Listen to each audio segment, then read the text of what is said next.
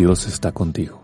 Sabes, a veces cuesta trabajo creer que Dios está en nuestra vida. Los problemas, las dificultades, el dolor, la enfermedad, hacen que olvidemos o dudemos o ya no creamos que Dios se encuentra con nosotros. Inclusive, peor aún, poder pensar que Dios está de nuestro lado. A veces creemos que podría estar hasta en nuestra contra porque revisamos nuestra vida, porque revisamos nuestros problemas y caemos en cada detalle duro, en cada detalle difícil que hemos tenido que vivir. Y no son cosas superficiales, no son cosas insignificantes, son cosas duras, son cosas fuertes, son situaciones extremas, radicales que hemos tenido que pasar. Y por eso empezamos a creer que Dios no está con nosotros.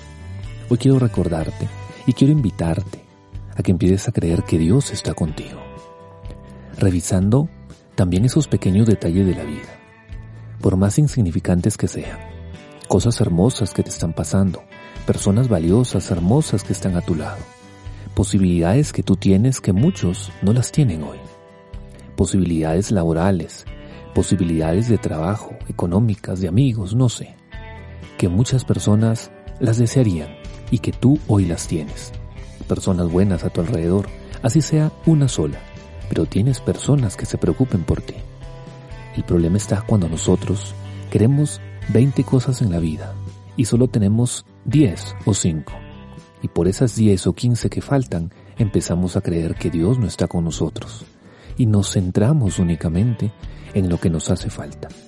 Que es válido pensar en eso que no está mal sufrir por eso. El detalle está cuando nos dedicamos únicamente a pensar, a vivir basándonos en ello.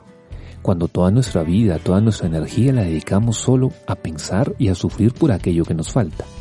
Hoy recuerda que Dios está contigo por todas las cosas buenas que estás pasando, por más que sea una. Yo creo que hay más de una en tu vida. Yo creo que hay más de una cosa buena en tu vida, por todas las posibilidades que tienes hoy. Yo creo que hay más de una. Y si hay una, ¿qué va? Es una. No es nada, no es cero. Suficiente con estar vivo, dicen algunos, pero yo creo que hay más allá de estar vivos. Tienes más cosas, más personas. Escuchar esto es una posibilidad de recordar que Dios sigue contigo. Te invito a eso, a creer hoy, desde cada detalle, que Dios está contigo. Ya sabes y recuerda, porque hay más de una razón para vivir feliz.